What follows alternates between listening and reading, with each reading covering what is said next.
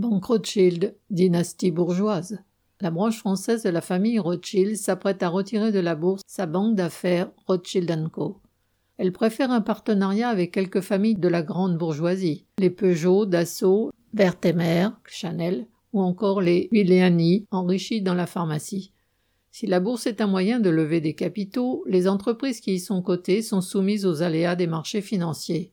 Elles peuvent faire l'objet d'attaques et sont soumises à quelques règles de transparence que certains estiment trop contraignantes. Se financer directement, entre pairs, pour ne pas dire entre amis, confère à des banquiers d'affaires une plus grande indépendance et davantage de discrétion pour préparer leurs opérations. Fondée en 1817, la banque Rothschild avait été nationalisée en 1982 par Mitterrand. Avec l'indemnité versée par le Trésor public et grâce à ses nombreuses relations au sein de l'État, David de Rothschild a pu transformer une société héritée de sa famille, mais devenue une coquille vide, la compagnie ferroviaire Paris-Orléans, en une entreprise de conseil et de gestion des portefeuilles d'actions.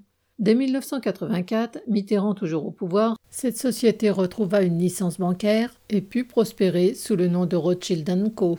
Elle organisa nombre de privatisations de grandes entreprises engagées sous tous les gouvernements depuis Chirac et se spécialisa dans les fusions-acquisitions. Elle est aujourd'hui l'une des premières banques d'affaires françaises.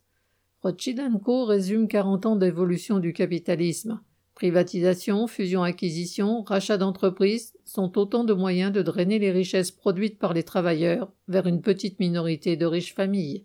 Ce dernier arrangement entre Rothschild, Dassault, Peugeot et les autres montre que le monde de la finance n'a rien de virtuel. On y retrouve quelques dizaines de dynasties de grands bourgeois qui exercent leur pouvoir sur la société. La bonne nouvelle, c'est qu'ils ne seront pas si nombreux à exproprier. On a déjà les noms. XL.